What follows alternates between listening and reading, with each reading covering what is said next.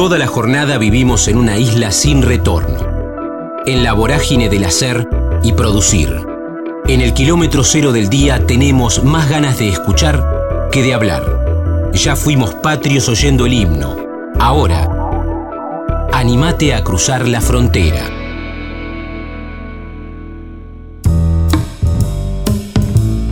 Flor Patiño, Damas Bravas, Síndrome de Eureka, Creación Colectiva, Ciencias Sociales, licenciada en Comunicación, Claudio Martínez Bell, Docencia, Clown, Dirección, Padre Mago, Programas de TV y Radio con Amigas, Sótano de un Kiosco, La Risa.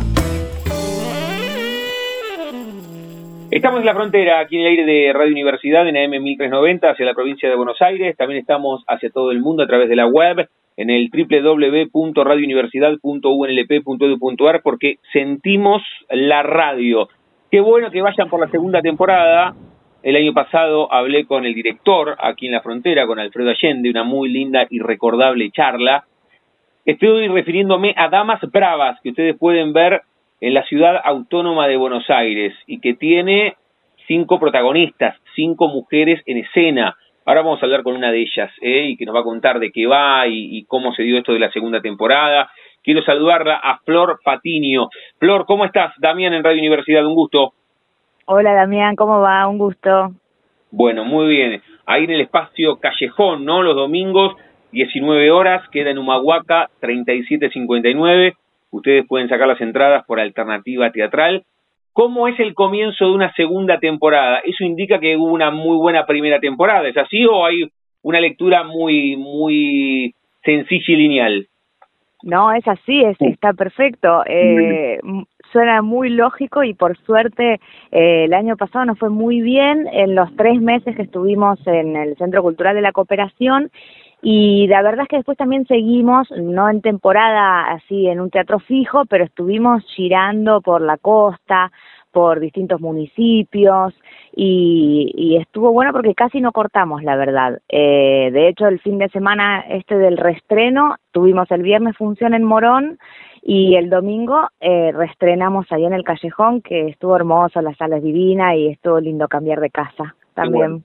Qué bueno. Bueno, con el cambio de casa hay como también un, cambio de obra, porque hay un, hay un factor importante que, que es el espacio físico. ¿Cómo, cómo resignificaron el, el texto en otro lugar? Eh, mira, lo, en, en, realidad hicimos al revés, adaptamos el espacio. El, el, escenario del callejón lo que tiene es que es mucho más grande que, que la sala donde estábamos antes, pero bueno, esto de ir cambiando de espacio durante el verano también nos dio como un poco de cancha para ir adaptando la obra. Lo que nos sucedió el domingo es que, por ejemplo, todo nos quedaba un poco más lejos, mm. eh, pero bueno, eso con las funciones se va también aceitando y con las luces. Eh, Gustavo Lista, que es el, el que hizo el diseño de luces, fue previamente al callejón para adaptar la puesta y, y bueno, todo transcurre en una casona de 1816, entonces eh, se trata de transformar los espacios más que de transformar la obra según el espacio. Estamos hablando con Flor Patiño, el disparador, la excusa es que la pueden ver sobre el escenario del espacio callejón en la ciudad autónoma de Buenos Aires, Humahuaca 3759, con Damas Bravas, ¿sí? que van por la segunda temporada. Pueden sacar las entradas a través de Alternativa Teatral con la dirección de Alfredo Allende. Lo charlamos con Alfredo, pero al que está escuchando el amanecer de esta charla, Flor, ¿qué le decimos? ¿De qué se trata este Damas Bravas que va por la segunda temporada? Bueno, Damas Bravas es una comedia histórica sobre las mujeres que cosieron la bandera para el cruce de los Andes, cuando San Martín se va a liberar Chile y Perú. Eh, entonces tomamos datos históricos y sobre eso nos damos, bueno, sobre todo Alfredo, que fue quien la escribió, algunos permisos eh, para la ficción, para, ficcionar estos personajes y también los hechos y volverlos eh, un espectáculo de humor y también de reflexión sobre nuestra historia, sobre el rol de la mujer a través de, los años y, y, un poco de misterio sobre qué pasa esta noche de eh, Navidad en la que cosen la bandera, pero a la vez van surgiendo otros conflictos eh, entre ellas. ¿Cómo te llega la propuesta a vos en este caso? Y después te pregunto por tu recorrido también y algo más de Damas Bravas. ¿Cómo, quién, quién te convoca? ¿Te convoca directamente Alfredo? Mm. ¿Llegaste por alguna de tus compañeras? Si querés, después repasamos el elenco completo. Pero ¿cómo te llegó la propuesta para Damas Bravas? Mira, nosotras eh, somos un grupo estable que se llama Síndrome de Eureka y trabajamos juntas hace más de 10 años. Ah, este, es, este es nuestro tercer espectáculo y en realidad lo que sucedió es que Alfredo eh, nos conocía a un par de nosotras de otros trabajos, vino a ver eh, a esta altura, que era la obra que estábamos haciendo en ese momento, y bueno, y le gustó el grupo, le gustó mm, cómo laburamos y nos propuso él escribirnos esta obra para el para el elenco, para el grupo específicamente. Y a nosotras nos encantó y dijimos, claro que sí, vamos por esta obra nueva. Y, y así fue, él la escribió, se ofreció para dirigirla y, empezamos. Y ahí seguimos. Mira vos, o sea que se dio eh, al revés, a veces cuando hablo acá, acá porque son un grupo, está bueno que lo digas, y ahora te voy a preguntar por el recorrido del grupo, más allá de una cuestión de almanaques y de calendario, estos espectáculos que vos contaste. Así que se dio de esa, de esa manera. ¿Y cómo, cómo fue el trabajo de, de maridar el trabajo de ustedes, que hacía mucho que estaban, con alguien que les dice, che, les propongo escribir esto y las dirijo? ¿Cómo fue ese tiempo?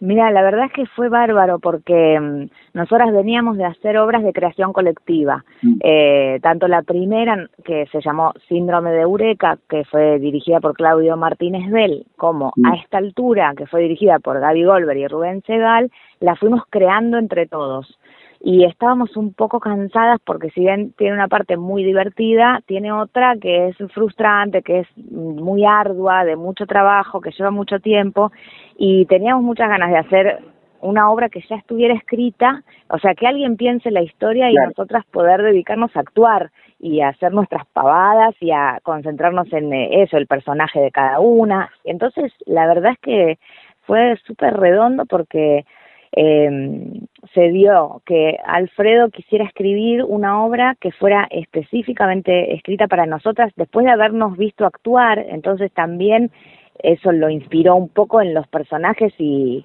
las características de cada uno. Eh, y después que él, más allá de que estaba la, la, obra escrita, nos dio mucha libertad al momento de empezar a ensayarla, de aportar nuestras herramientas y lo que a nosotras se nos iba ocurriendo, tanto a la obra como a los personajes. Por ahí él eh, nos traía la obra, eso, la mitad escrita, empezábamos a ensayarla y él la iba modificando eh, ensayo a ensayo según lo que nosotras también íbamos improvisando.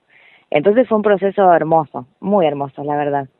Estamos hablando con Florencia Patiño, con un disparador, con una excusa, y es esta segunda temporada de Damas Bravas que ustedes pueden disfrutar en la capital argentina, en Espacio Callejón, que queda en Humahuaca 3759, sacando las entradas por alternativa teatral, los domingos a las 7 de la tarde, 19 horas. Flor, ¿qué, qué vuelve? Eh, hay muy pocas cosas que tengan un efecto boomerang tan claro como una obra de teatro. Ustedes lo perciben desde arriba del escenario y lo que está sucediendo en cada una de las butacas o con las personas que se quedan y que las felicitan después. ¿Qué volvió en toda la primera temporada? ¿Qué volvió en esta en esta primera función de la segunda temporada? ¿Qué vuelve?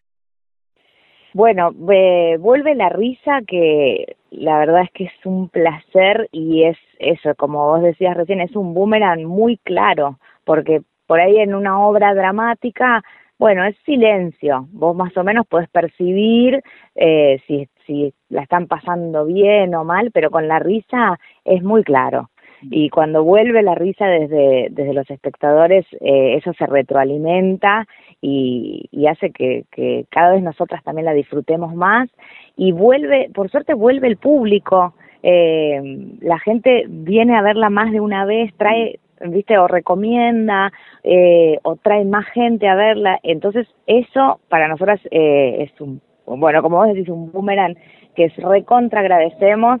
Y, y bueno y también la gente se emociona también reflexiona también hay un sentido común de nosotros nuestra historia que hay lugares eh, muy conocidos como bueno eh, remedios de escalada eh, que es mi personaje, por ejemplo, o las máximas que San Martín le dejó a Merceditas. Hay una, un poco volver a eso que estudiamos en la escuela y que quedó en algún lado del inconsciente, eh, con cierto revisionismo y sobre todo con cierto este humor eh, y rupturismo de esa, de esa cosa clásica o de San Martín como impoluto eh, prócer eh, convertido en busto.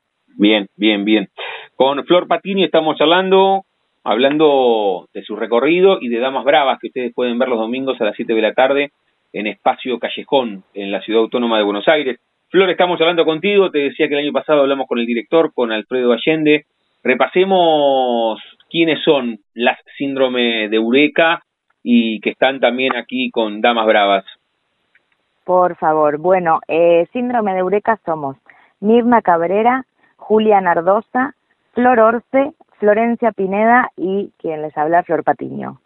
El, el director es Alfredo Allende, que es también el dramaturgo, la escenografía y el vestuario, que bueno, el vestuario, eh, si pueden verlo en las redes, realmente merece una entrevista aparte.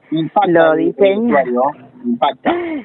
Sí, sí, eh, y es muy divertido usarlo. Eh, lo diseñaron y lo realizaron Clara Hecker y Gerardo Porión. Las coreos las hizo Gaby Goldberg. La, bueno, hay música en vivo que la toca Julia Nardosa y hicieron los arreglos ella, Julia Nardosa, con Candelaria Quiñones y Federico Patiño. El asistente es eh, Estrella y el mejor asistente del universo, Facundo Lafuente. Eh, y bueno, y la producción es nuestra, de nuestro grupo, Síndrome de Eureka. Muy bien. Son cinco y tres Florencias. Sí, exactamente. Es espectacular. por eso nos llamamos por nuestros apellidos. Nadie, eh, nadie nos, nos dice Flor, la verdad. Somos Pati, Pine y Orce. Claro. Para todos los que conocen a Síndrome de Eureka, sí. Qué maravilla, cuando repasaste lo había leído, pero una vez que vos lo dijiste es espectacular. Con Flor Patini estamos hablando de Damas Bravas. Flor, esta, esta es por ahora la última fotografía de tu recorrido artístico. Me parece siempre atractivo contar de dónde vienen, sean artistas o sean arquitectos o arquitectas con las cuales se prestan para esta charla. ¿Cuál es la primera fotografía mental que a vos te linkea al arte? No cuando empezaste a trabajar, sino, qué sé yo, me decís a los tres o cuatro años, delante de un espejo, me disfracé, o ya que hablábamos recién de la bandera y de actos escolares y, de momentos totémicos, eh, tal vez en un acto la maestra dijo hay que hacer de San Martín y vos te subiste al escenario. ¿Cómo, cómo fue que te metiste en este universo artístico? Eh, bueno, mira, mm, lo primero que se me viene es mi papá que era contador, pero era mago. Mm. Y entonces eh, animaba nuestros cumpleaños, animaban nuestros actos en el jardín, en la escuela, y, y ese, ese universo me fascinaba mucho más que el de la contabilidad. Y, y después sí de actuar mucho en mi casa, con mis amigas, o de inventar que teníamos programas de radio, programas de tele, con mi prima, organizar desfiles de, de distintos vestuarios, más que nada no era por modelar, sino por eh, por inventarnos trajes, inventarnos personajes. Lo disfrazaba mucho a mi hermano, pobrecito, que era más a su pesar, porque él nada que ver con el teatro, él es músico. Eh, así que arrancó ahí. Y después, bueno, a los 10, 11 años ya mi mamá me llevó a teatro. Porque se lo pedí explícitamente. Qué bueno, digo, porque porque hubo un acompañamiento, no no existía esto de, como tu hijo era contador, el concepto de mi hijo el doctor, ese libro tan emblemático de querer una, una hija eh, universitaria? No, eh, bueno, soy universitaria, soy licenciada en comunicación, pero porque me gustó y porque lo hice porque quise, no porque porque pensara en ejercer. Eh, por suerte siempre estuvo ese apoyo y no porque viniera esto de familia de artistas, todo, toda una rama de contadores y médicos eh, todos laburantes de otras cosas y nada de arte. Bueno, por ahí esta rama de mi viejo mago, que era algo que le lo divertía mucho. Eh, pero sí, siempre nos, nos dijeron que teníamos que hacer lo que nos hiciera felices. Estuvo buenísimo porque aparte nos apoyaron no solo mm, diciéndolo, sino haciéndolo. Mis viejos eh, siempre fueron, son los primeros que están en todos los estrenos, en todas las funciones, sea en un sótano con olor a humedad o en la calle Corrientes. Eh, y ese apoyo hizo todo más fácil y mucho más placentero y feliz. Muy bueno, muy bueno.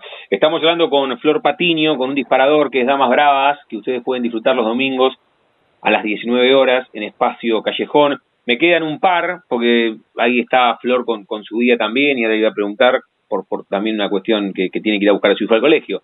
Pero eh, te quería preguntar cómo, en qué momento definitivamente la artista que vos sos, que, que actúa, que dirige, se terminó imponiendo y ganándole a la comunicadora o viven bien adentro tuyo ambas? No, conviven, porque a mí eh, las ciencias sociales en general me interesan y, me gustan y sigo, por ahí no estudiándolo de manera académica, pero me sigue generando mucha curiosidad. Eh, lo que pasa es que en vez de volcarlo a el área de marketing de una empresa, yo lo volqué al arte. Para mí es comunicación y cuando eh, hago una obra como actriz, como directora, o la escribimos, o cuando doy clases, me parece que todo eso es un universo que converge. Entonces, este, siento que de algún modo lo sigo ejerciendo porque el teatro es comunicación. Bien, bien. Y te decía, el tema de la dirección, ¿en qué momento apareció? Cuando, ¿cómo es después de, en tu caso, ¿no? ¿Cuántas obras necesitaste estar arriba del escenario para decir, che, me gustaría dirigir también?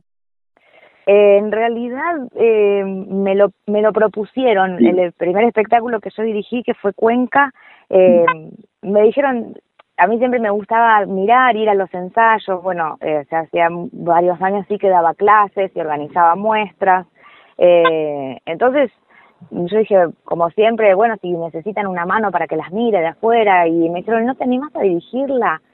Y bueno, y surgió así, y ahí sobre la marcha, eh, fui también aprendiendo mucho y a partir de ahí me empezaron a, convocar para dirigir más que para actuar, la verdad. Así que bueno, eh, parece que por ahí dirijo mejor que de lo que actúo. ¿Y, eso, y, con, ¿Y con eso cómo te llevas? Que el exterior vio tal vez algunas capacidades tuyas que vos no sé si tenías eclipsadas, pero estaban ahí, dijiste, che, puedo dirigir, pero, pero no le dabas tanta bola. ¿Cómo te llevas con eso?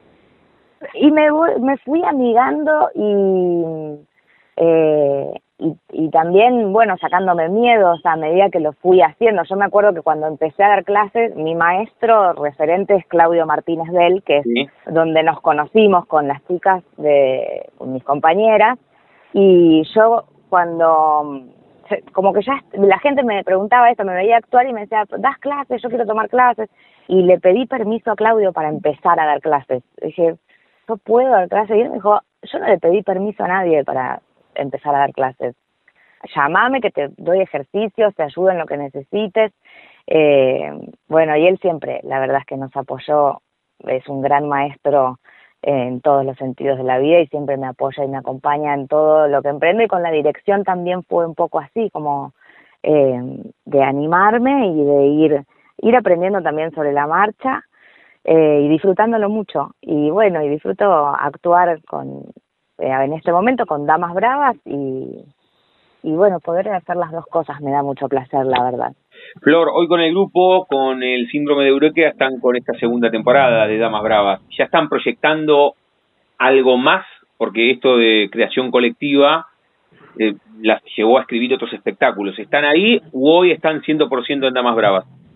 Hoy estamos 100% en Damas Bravas. Este, siempre se habla de cosas futuras, este, bueno, con Alfredo también, de que eh, si nos va a escribir otra obra, bueno, cuando empezamos a ensayar algo nuevo, pero eso está eh, más en el plano de la fantasía, por ahora estamos disfrutando esto que por suerte viene mucha gente, queremos que siga viniendo y, también la queremos llevar a todos los lugares del mundo donde se pueda. Está buenísimo eso. La charla con Flor Patiño aquí en la frontera, en el aire de universidad, la pueden disfrutar con Damas Bravas los domingos a las 19 en la Ciudad Autónoma de Buenos Aires, en Espacio, en espacio Callejón, Humahuaca 3759. Flor, cerramos cada una de las charlas jugando con el nombre de nuestro envío. A todos y a todas les pregunto si tienen un momento frontera en sus vidas, bisagra, rupturista, decisivo, no, no geográfico, que puede ser, no sé, el nacimiento de tu hijo, algún viaje, algún amor, algún desamor, alguna obra puntual, esa charla con Claudio Martínez Bell que te dijo, che, dale, da clase, no me tenés que pedir permiso, un momento frontera, personal o profesional. Ay, bueno, hay varios, pero en este contexto de esta entrevista voy a elegir ese curso de clown de Claudio Martínez Bell, que era efectivamente en el sótano de un kiosco en el Abasto, y ahí nos conocimos con todas las integrantes de Síndrome de Eureka, y eso nos cambió la vida a todas para bien. Muy bien, muy bien. Flor, gracias por este rato. Invitamos a los que están escuchando a que se acerquen los domingos a el espacio Callejón. Bueno, muchas gracias primero por este espacio. Estuvo hermosa la nota, me encantó charlar. Eh, los esperamos a todos en eh, espacio Callejón, los domingos a las 19 horas para ver Damas Bravas. Pueden conseguir sus entradas por Alternativa Teatral y pueden buscarnos en redes como damas.bravas para enterarse de todo. Muchas gracias. La charla con Flor Patiño y la pueden disfrutar en Damas Bravas. Flor, un beso enorme, gracias por este rato. Un beso a vos, muchísimas gracias. Nos vemos. La frontera, el refugio de los que se animan a cruzar. Ludmila Salazar, Hijos de la Muerte, Teatro Consciente, Autogestión, Vivimos Luchando, Sensibilidad, Comunicar, Arbolito 38, Garín, Artes Plásticas, Música, Arquitectura, todos tenemos arte. Estamos en la frontera, aquí en el aire de Radio Universidad, en AM 1390, hacia la provincia de Buenos Aires. También estamos hacia todo el mundo a través de la web en el www.radiouniversidad.unlp.edu.ar porque sentimos la radio. También nos pueden encontrar en nuestro canal de Spotify, que es La Frontera Universidad, y ahí casi siempre hablamos con actrices, con actores, con dramaturgos, con dramaturgas, que nos cuentan de qué van las propuestas teatrales, musicales, tanto en la ciudad de La Plata como en la capital federal. En este caso vamos a hablar de una propuesta la obra de Ezequiel Sagasti, Hijos de la Muerte, que tuve la posibilidad de verla en las últimas horas en el NUN Teatro, en la Ciudad Autónoma de Buenos Aires, que es una sala espectacular, y los domingos a las 20.30 pueden ver, reitero, un gran despliegue de actores y de actrices. Ahora lo voy a poner también con precisión en términos cuantitativos, cuántos son arriba del escenario, pero antes de eso la quiero saludar a Ludmila Salazar, que es una de las actrices que está con Hijos de la Muerte. Ludmila, ¿cómo estás? Damián en Radio Universidad, un gusto. Un placer, gracias a ustedes por escucharnos y por invitarnos a este espacio. Bueno, lo, decía recién, ¿cuántos son arriba del escenario? Que ayer vi la obra y que no paraban de entrar actores y actrices. Somos 13 personas en el elenco. Bueno, bueno. Y, y, termina siendo también eso decisivo. Cuando uno va a ver una obra de teatro, por supuesto que hay, hay propuestas que son de unipersonales con una profundidad arrolladora. Pero aquí la propuesta es mostrar diferentes situaciones y lo logra con creces. Contanos vos de qué va Hijos de la Muerte que están en el un teatro en esta segunda temporada. Bueno, Hijos de la Muerte es como una superproducción de 13 personas que todas nos eh, indagamos ¿sí? sobre las miserias humanas. Hijos de la Muerte está situado en un pueblo, ¿sí? donde ocurren distintos vínculos de familia, de pareja y vínculos políticos, donde se van entrelazando estas historias y vamos viendo como el hilo conductor de todas es como la guerra eh, se antepone frente a la vida y va carcomiendo la moral del ser humano. ¿Sí? Sí.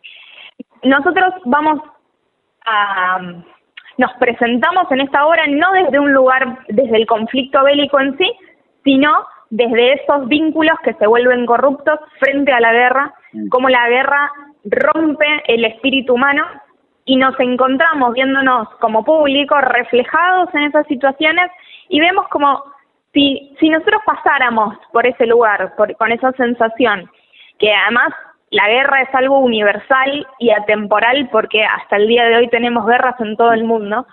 ¿Cómo podemos encontrarnos a nosotros como seres humanos reflejados en estas almas que se van transformando y que van muriendo no solamente como cuerpo físico, sino espiritualmente, ¿no? Cómo eh, nos encontramos en situaciones humanas donde quizás desde un punto de vista social la juzgaríamos, pero cuando lo vemos en escena, plasmado, podemos encontrarnos reflejados y encontrar en cada uno de esos personajes partes nuestras y decir, ok, si yo pasara por esa situación, quizás haría lo mismo, ¿no? Entonces puedo encontrarme con personajes catastróficos, súper, súper pasionales o súper, súper violentos y decir, ok, no lo juzgo, porque yo puedo verme reflejado en ese lugar. Mm. Sí, lo explica muy bien, ¿eh?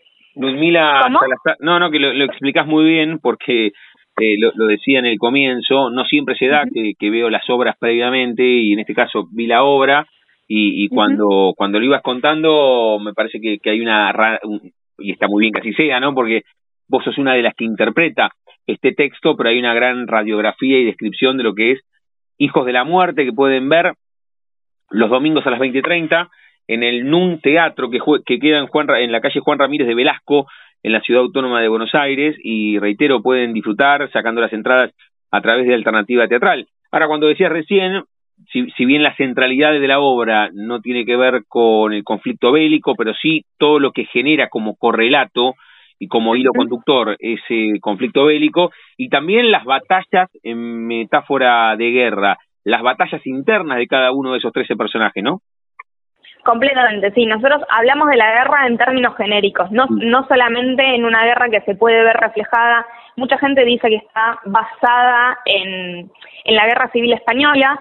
Para nosotros no necesariamente, ¿no? Como sino como hacer como una memoración de, de todos los caídos de todo el mundo y además eso, ver que la guerra es algo que también puede suceder como vincularmente, ¿no? Como la guerra puede ser una discusión de pareja, la guerra mm. puede ser un conflicto con un hijo, la guerra puede ser un conflicto interno y decir, ¿qué estoy haciendo conmigo? ¿Hacia dónde voy?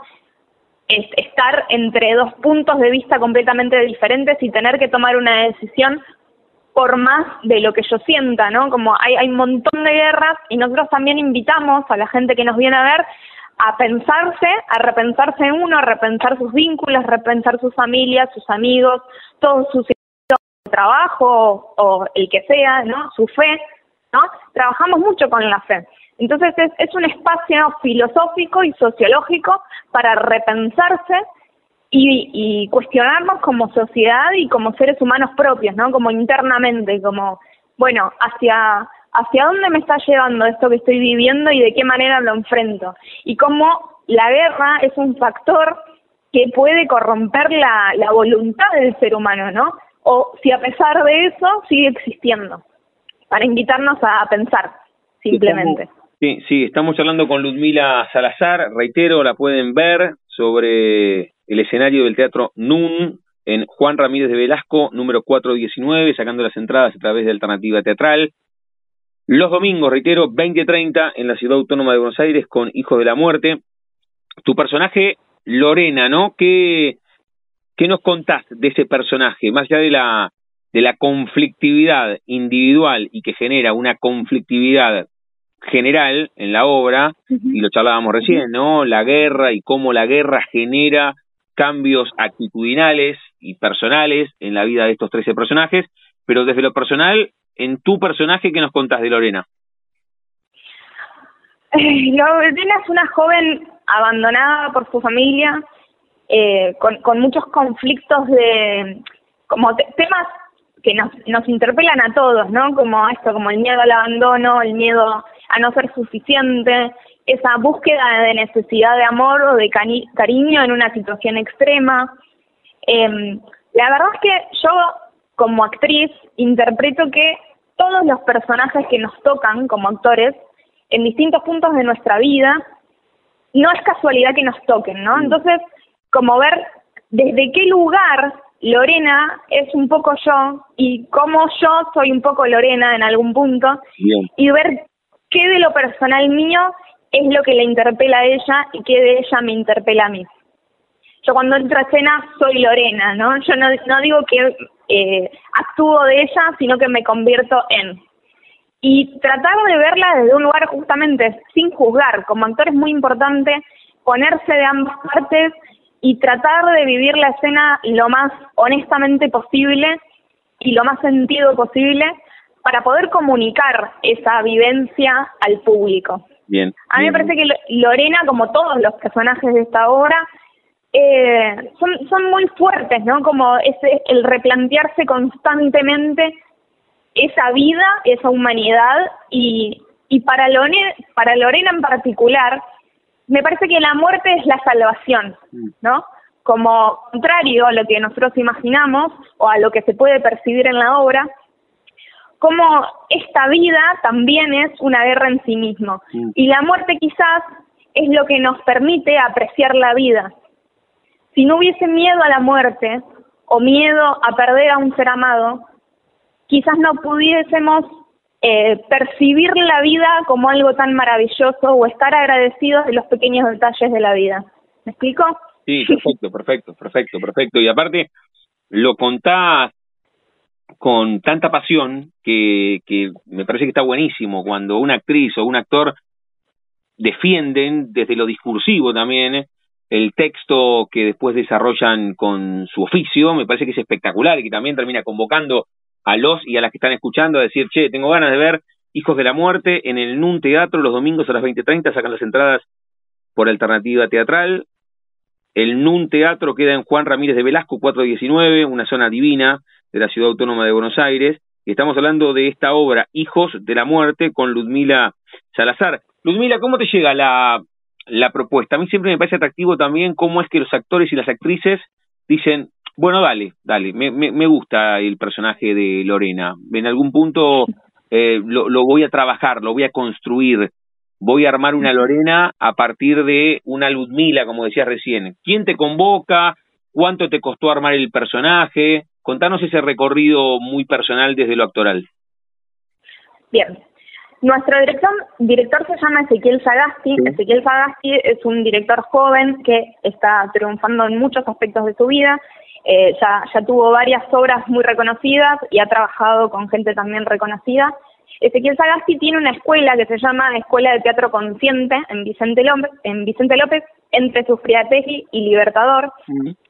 Esta escuela, no es casualidad que su nombre se llame así, ¿no? Teatro Consciente, permite como desarrollarse en diferentes etapas, en diferentes niveles de producción, donde los actores vamos a, a esto, a, percibirnos a nosotros mismos y lo definimos como, como teclas del piano, ¿no? Como identificar qué teclas solemos tocar y ver qué pasa si tocamos otras.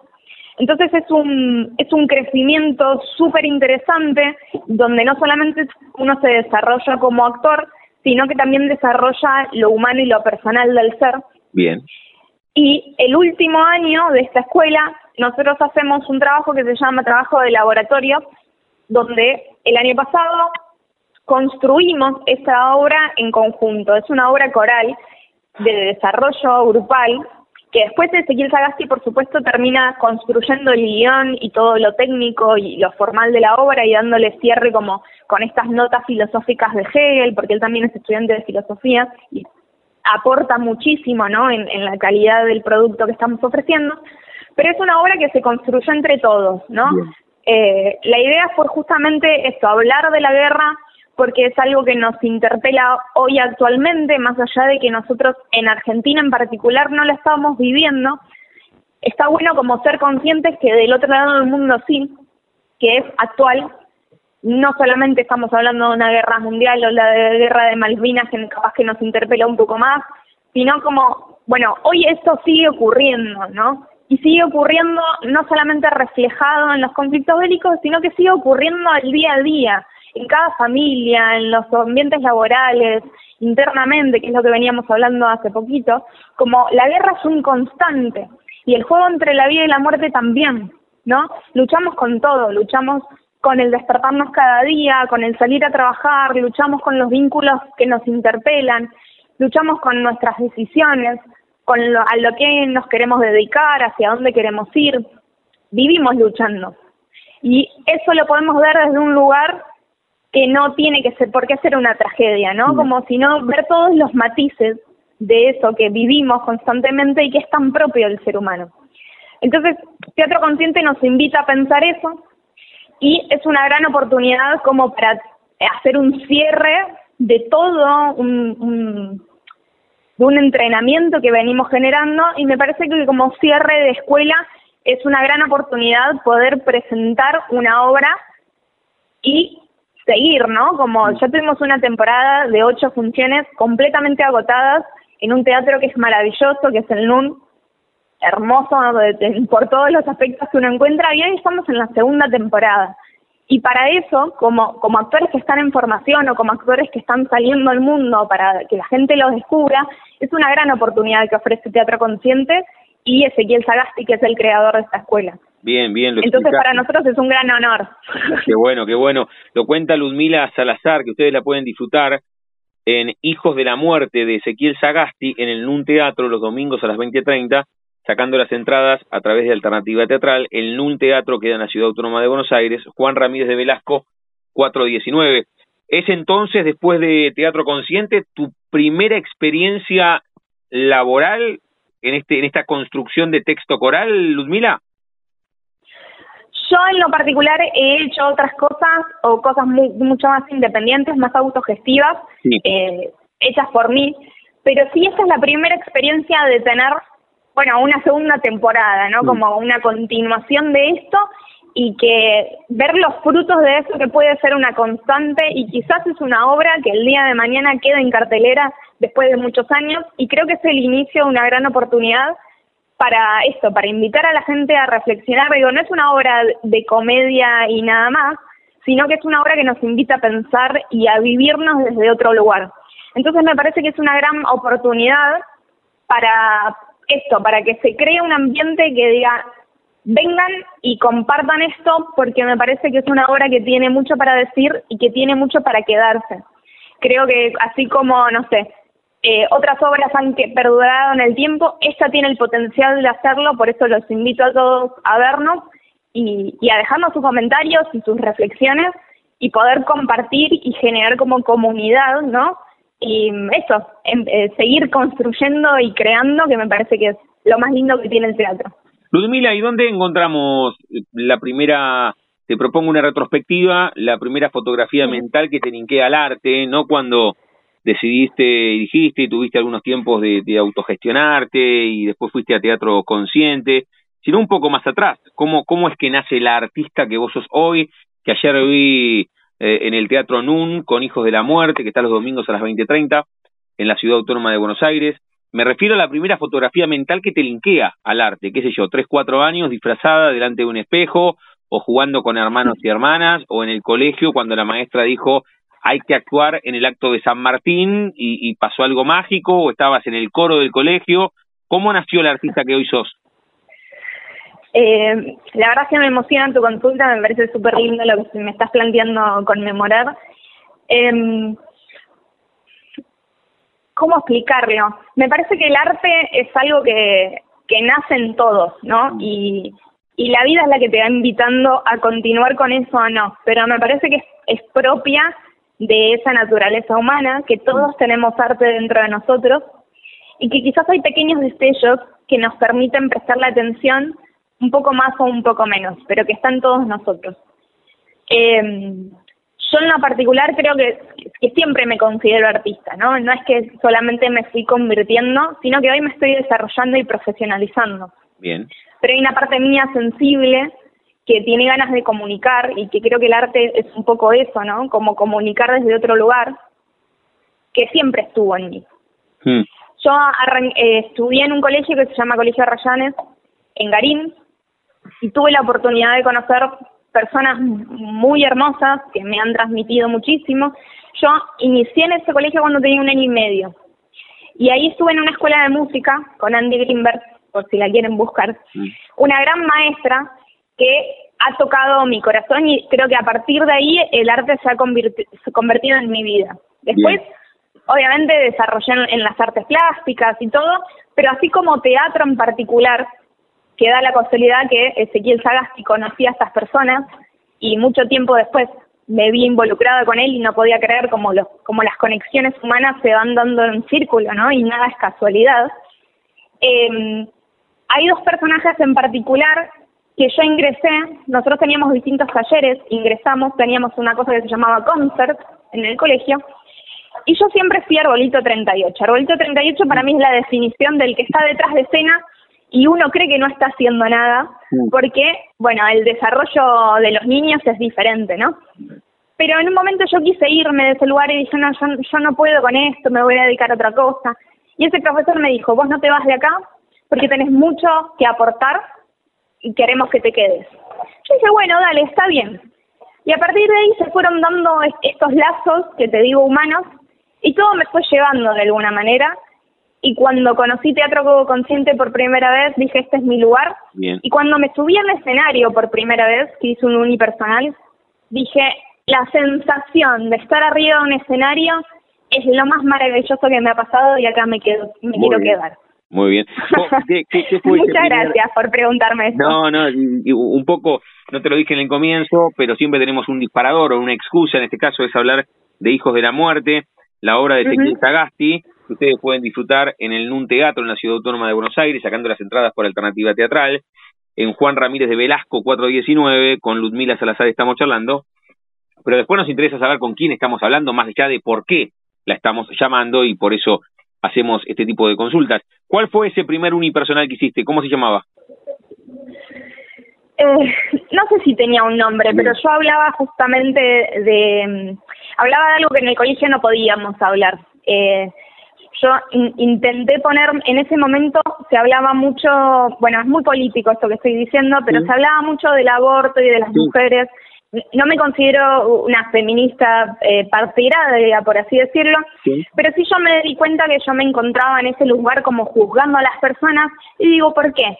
Y si yo me pusiera en ese lugar, entonces creé todo en función de esa circunstancia, como cuestionarme a mí misma por qué me, me, ponía en ese lugar de, juzgamiento y tratar de ponerme a mí en el lugar de vivencia, ¿no? Y, y qué, qué hubiese sentido si eso ocurriera. Por supuesto en el colegio no me dejaron presentar eso porque era un montón. no, no estaba permitido política y socialmente presentar a hablar de eso en ese momento. Creo que hoy está mucho más desarrollado el tema y se puede comunicar más. Entonces traté de modificar eso y encontrarle una musicalidad distinta y hablar de algo mucho más profundo que era justamente, ahora me doy cuenta de que estaba en relación con esto que estamos hablando ahora, de la guerra, como de esto de, bueno, somos seres humanos que nos levantamos cada día y, y cuál es el propósito, ¿no? Hacia dónde miramos. Capaz que si cerramos los ojos un poquito, podemos vernos adentro y, y poder expresarnos de otra manera y compartir, ¿no? Como la, lo que hablaba el monólogo era de, de despertar conciencia y poder encontrarnos en la humanidad como un todo y decir, ese otro que está enfrente mío es igual a mí. Bien, bien. En relación a eso, yo me formé como consteladora familiar.